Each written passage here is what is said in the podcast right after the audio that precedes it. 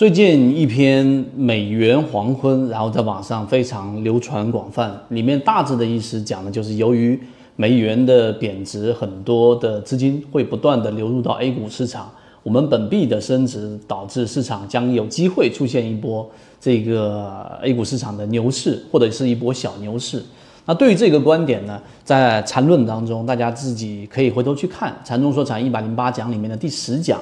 他在二零零五年五月份左右的时候有讲过一篇，实际上禅中说禅的观点和这个目前主流的观点是一致的。就当美元贬值、本币升值的情况之下，大量的这个聪明的钱，它会不断的流入市场具有价值显性的洼地的地方。那么 A 股市场就是这样的一个环境。所以在这种环境之下，我们作为一个普通的散户交易者，我怎我们怎么样去把握这一波机会，或者说是提前的去走出这一个新手村，能够甚至跟市场同步的赚取一波利润呢？今天我们用三分钟给大家讲讲这个话题。首先，第一个，我们首先要认清市场的局势，也就是说，我们现在大环境，刚才我们讲了，美元贬值这个强弩之末，这个是一个几乎没有太多争议的一个事情。所以这个钱啊，这个聪明的钱，它一定会流入到我们说这个具有价值性的一个地方。而 A 股市场到目前为止还是三千点的位置，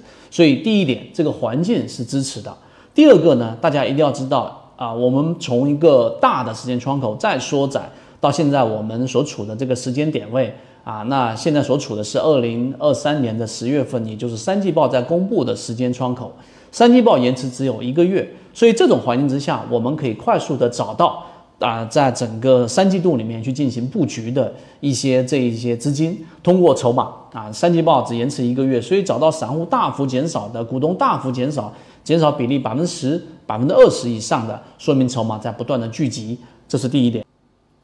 缠论就是要重复的看，重复的练，才能形成肉眼识别。把理论内化成为你自己实战交易才是最难的地方。可以进一步交流本人 SD 八幺八幺二。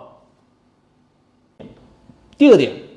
其实在缠论当中已经给出了走出新手村的关键的一些原则或者说是锦囊。为什么呢？因为禅中说禅在里面有提到啊一个很关键的这一个点，那就是我们要。在强势的标的里面去做操作，而不要跟任何的标的去谈恋爱啊！任何的标的它都只是废纸一张，它来来去去、摔来摔去的，都是在说这一个观点。那其实这个观点在 A 股市场里面是非常适用的。如果你抱有穿越时间玫瑰的这种角度，认为价值投资在 A 股市场里面一定可行，那么这就是一种执念，而它往往是亏损的一个根本原因。所以第二点，我们要清楚，作为这个市场的交易者，尤其是 A 股市场交易者，你一定要去在强势的标的当中去操作，在弱势的标的，一旦你发现有问题，它是属于弱势，那当然我们要有一个标准，怎么判断它是一个弱势标准啊？当一个标的处于下行趋势，缠论里面缠中说禅的这个下行趋势、下降趋势的标的，那它一定是弱势标的。